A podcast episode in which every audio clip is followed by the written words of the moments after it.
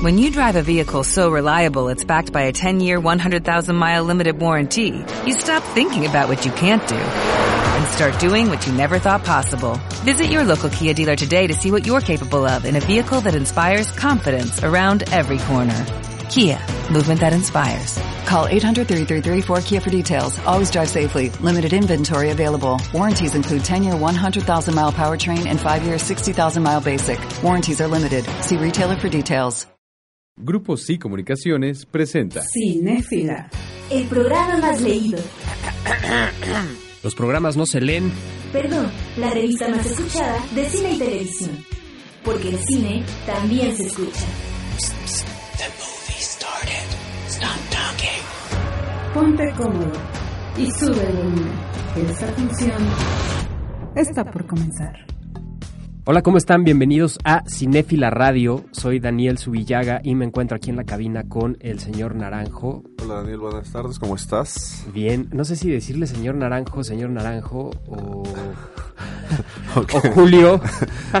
¿Cómo, Para cómo- los que no saben quién es el señor Naranjo, es Julio. como gustes en realidad, sí. Julio, alias señor Naranjo, mejor conocido en Cinéfila Radio como el señor Naranjo. Señor Naranjo.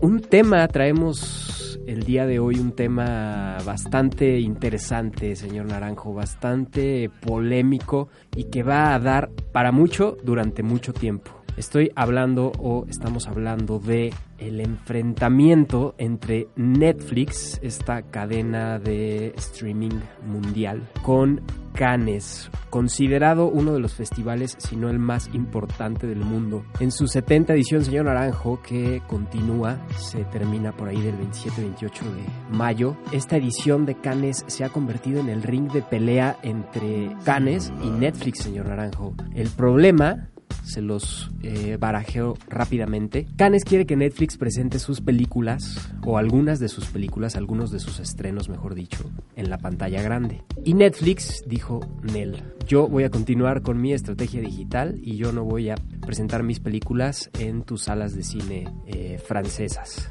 Ese a grandes rasgos es el problema, de ahí han derivado otras cosas. Pero es como un, un enfrentamiento de niños, ¿no? O sea, es como de, no, a ver, espera, mi juguete así está bien y yo no quiero que lo, que lo, que lo manosees, ¿no? O sea, Netflix en este caso yo creo que tiene un poco de razón por cómo ha sacado adelante, digamos, este sistema, que me parece bastante, bastante agradable. Digo, yo soy fanático de ir al cine, de, ver las películas ahí, pero me parece que también te da muchas opciones y una de las opciones que Cannes ha defendido toda la vida es el cine de arte y estamos de acuerdo que cine de arte en las salas no hay mucho. O sea, realmente... ¿Está hablando usted de México o de...? Vamos a hablar de México, vamos, a hablar de Sí. México en este caso, pero sí no es tan expuesto, ¿no? O sea, el blockbuster, yo creo que ahí sí mundial, es un abuso de salas. O sea, realmente las ganancias se dan en algunos cines por los blockbusters. Por los blockbusters, por supuesto, y en el caso de México por la cafetería, que es tremendamente cara. Pero, señor Naranjo, yo he tenido la fortuna de estar en Francia en algunas ocasiones y sobre todo en París. En París, la cartelera, creo, no estoy seguro, pero me voy a aventurar a, mencionarlo. El gobierno en Francia le pide un porcentaje a los cines de películas que se hayan realizado en Francia. Eso no sucede en otros países. En, México. Bueno, tal vez, tal vez la producción en Francia o es mayor a la que tenemos aquí en México. No sé, tendría que investigar por ahí, pero en México también se produce mucho, de hecho es de los países que más cine producen en Latinoamérica, si no es que el, si no es que el que más. Pero a lo que iba es a lo siguiente. Francia históricamente ha defendido el cine. Ahí nació el cine, señor Naranjo. Los hermanos Lumière llevaron por ahí su proyector a todos lados hasta que lo conocieron y se los llevaron a otras partes del mundo. Cannes nació como un festival que era lo que platicábamos la otra vez, como un festival progresista, como un festival que apoyaba al cine de autor o también llamado cine de arte. Atacado por, en su momento por un, por, vaya, por un fascista que hizo que ganara una película alemana. Entonces el director en ese tiempo hace que dice, no, pues yo me salgo y me salgo con mi gente, por ahí del 1940 y algo, para no, no aventurarme.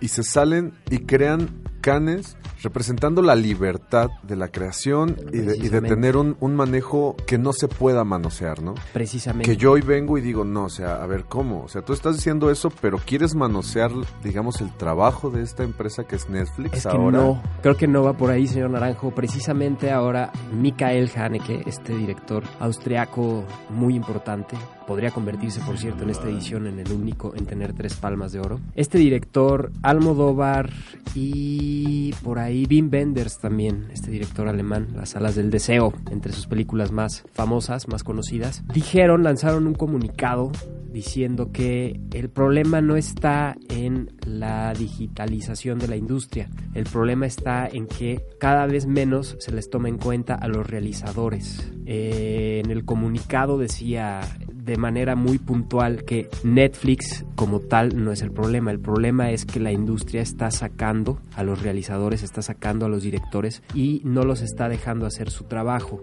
Una, eh, empresa como Netflix con casi 100 millones de suscriptores en el mundo y con un mercado eh, en plena expansión tiene, digamos, la fuerza para hacer y para modificar la industria. Es lo que está pasando. Y es lo que va a seguir pasando. Por ello, Canes en esta edición dijo, a ver, espérame tantito. Está bien, mm, gracias a ti muchos ven cine, muchos que no podrían ver cine ven cine. Ese también es un punto para Netflix. Gracias a ti se pueden ver más películas. Gracias a ti se está produciendo más cine y más series de muy buena calidad. El caso de la próxima película de Martin Scorsese, que no va a poder estrenarse ni competir en la próxima edición de Cannes por esta cuestión, es un ejemplo. Entonces, eh, para resumir, señor Naranjo, yo creo y coincido aquí con eh, Haneke y con Wim Wenders, el problema no es eh, el streaming, no es el servicio on demand. El problema es que no se les considere como se les tendría que considerar a los directores, que al final son las personas que tienen que tener el control de sus historias, no la productora o no la distribuidora, porque ellos siempre van a perseguir el billete. Bueno, y no es que esté mal, pero pero, sí hay que apoyo. tener un punto ahí, este, pues, si no intermedio, que sí pueda, en el que sí puedan converger las dos Es, lo, fuerzas, es ¿no? lo que pasa con Okja, ¿no? O sea, Okja tiene el apoyo de Netflix totalmente y tiene este, este dinero, ¿no? Que, que tal vez podría ser, o sería más difícil de una productora un poquito más comercial. Entonces ahí tenemos como esta diferencia. Te, te te doy el apoyo, te doy algo de calidad, pero yo lo voy a manejar bajo mis... Bajo mis Sí, criterios. o sea, entonces ahí Tengo la tal vez distribución hay- mundial, Ahí hay, tengo los ahí hay un apoyo. Digo, por eso Scorsese se fue con Netflix, porque no tuvo el apoyo que él quería fuera de con las productoras. Entonces ahí siento que sí hay como una contradicción entre, entre Cannes y Netflix, ¿no? Sacando a los realizadores, que yo siento que ahí se van también a esta libertad que pierden con los dos, tanto con las productoras Tradicionales. sí, como con Netflix. Ahí yo creo que por ahí van, o sea, estos poderes que están peleando ahorita para exponerse en las salas comerciales. Ujú. Interesante el encuentro entre, entre estos dos titanes, entre, entre estos dos personajes de la industria cinematográfica.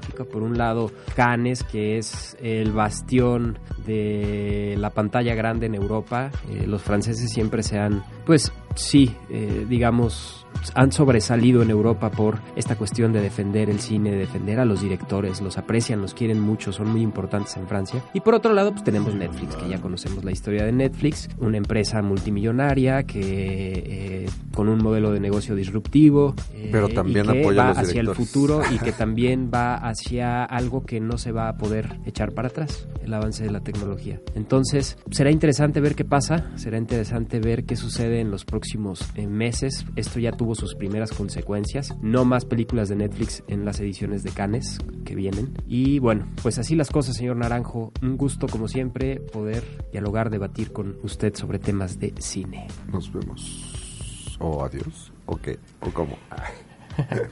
Presentó Grupo Sí Comunicaciones. ¿No se merece tu familia lo mejor? Entonces, ¿por qué no los mejores huevos? Ahora, Egglands Best están disponibles en deliciosas opciones. Huevos clásicos, de gallina libre de jaula y orgánicos de Egglands, que ofrecen un sabor más delicioso y fresco de granja que le encantará a tu familia. En comparación con los huevos ordinarios, Egglands Best contiene la mejor nutrición como 6 veces más vitamina D, 10 veces más vitamina E y el doble de omega 3 y B12. Solo Egglands Best. Mejor sabor, mejor nutrición, mejores huevos. Visita egglandsbest.com para más información.